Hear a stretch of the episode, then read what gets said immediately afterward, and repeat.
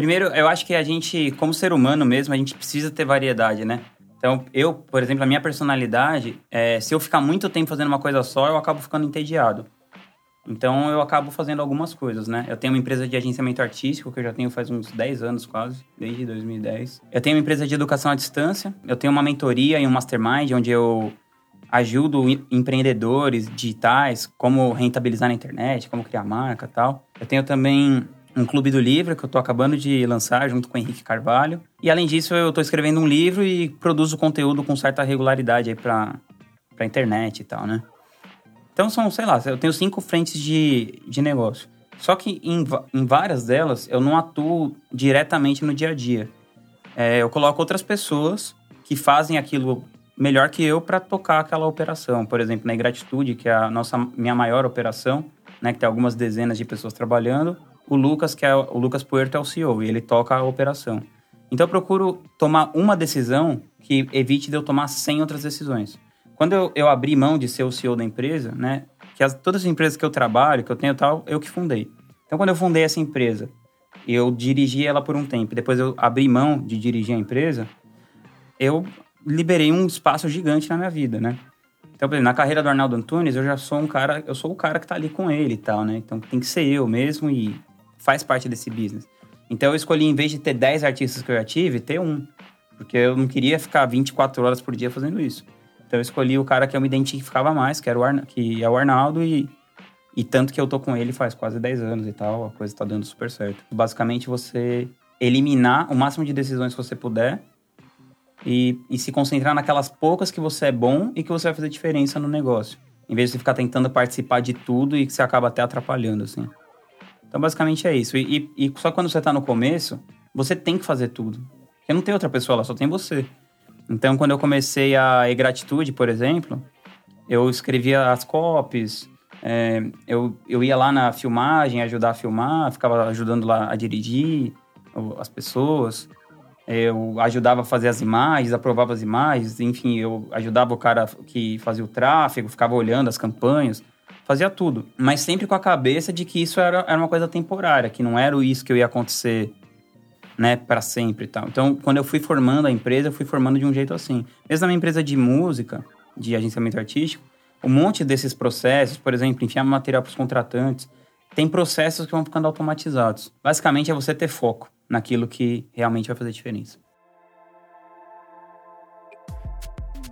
Eu decidi usar meu nome e me expor na internet e tal, porque eu acho que é importante você ter a sua marca pessoal, porque hoje em dia todo negócio é uma marca pessoal. Então eu já tinha uma marca pessoal nos bastidores, né? Todo mundo, quem trabalha com o mercado artístico me conhecia, porque eu sou empresário de artistas faz muitos anos. Quem está no mercado digital me conhecia, porque a gente lança alguns dos maiores produtos do mercado. Eu já tinha clientes de mentoria, de mastermind.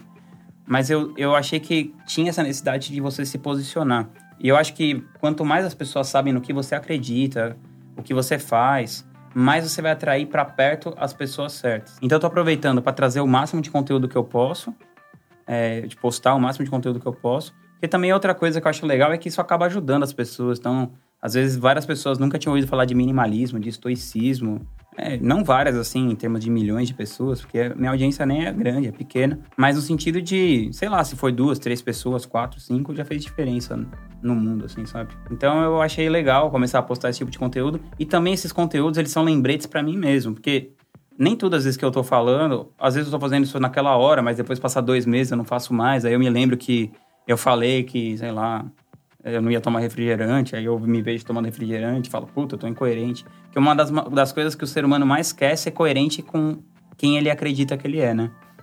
Então, eu vou divulgando essas coisas também como um reforço para mim mesmo e abrindo esses debates com pessoas super interessantes sobre o, os assuntos que eu gosto. E também como um seguro para o negócio, porque hoje eu trabalho com várias pessoas super conhecidas, mas que amanhã elas podem decidir por motivo A, B C, não fazer alguma coisa.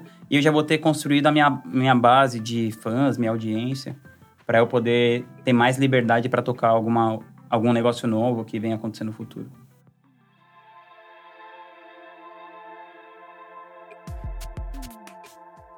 Como construir uma autoridade na internet? Primeiro de tudo, você tem que ter resultado naquele negócio que você está falando.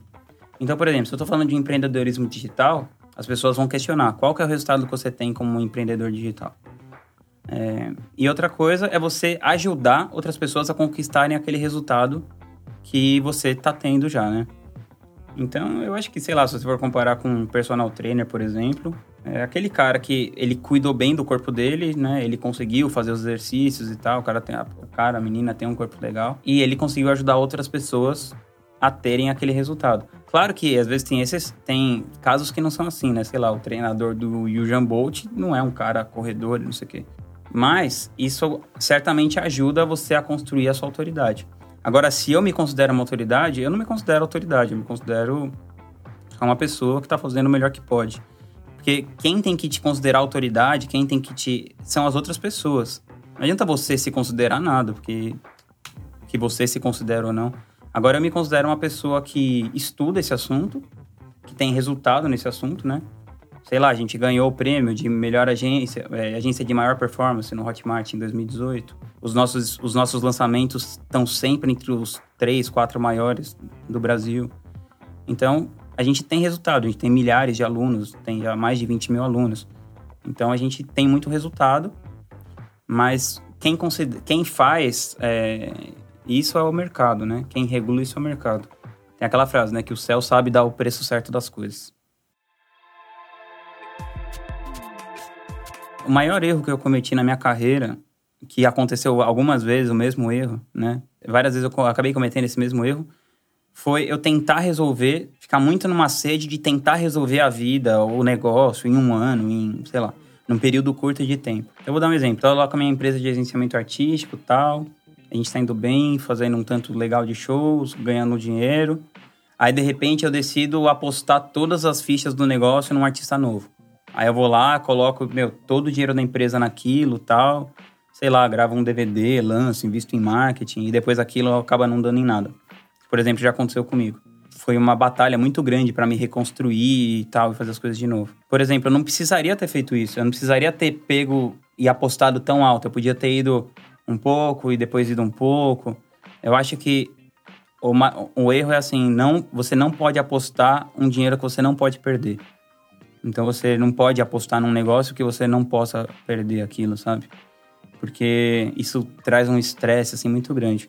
E depois, de novo, quando a gente tinha tava trabalhando com marketing digital, eu tentei de novo fazer um lance de uma alavancagem gigante num negócio que não deu certo e também foi uma batalha para se reconstruir de novo. Então, basicamente, é o que eu acho é isso, assim, a gente ter calma, porque uh, a gente não precisa resolver os nossos próximos 30 anos em um ano. E às vezes, tentando fazer isso, você não toma aquela decisão melhor, mais fria e mais calculada que você pode, porque você fica, você é tomado pelo emocional. Você fica assim, naquela possibilidade. Não, se eu fizer isso, vai acontecer não sei o quê, e aí você começa a ficar meio ofegante assim, e isso geralmente leva a, a você a tomar uma decisão ruim. E uma outra coisa também que eu quero falar, assim, mesmo que era só um, acho que o maior é esse, mas também negligenciar a saúde, assim, sono, comer. Porque quando você negligencia esse tipo de coisa, você tende a tomar piores decisões. Piores decisões levam ao seu negócio aí pior. O Bill Clinton fala que todas as decisões ruins que ele tomou foi porque ele não dormiu direito na noite anterior. Então, isso é uma coisa que eu também levo bem a sério aí.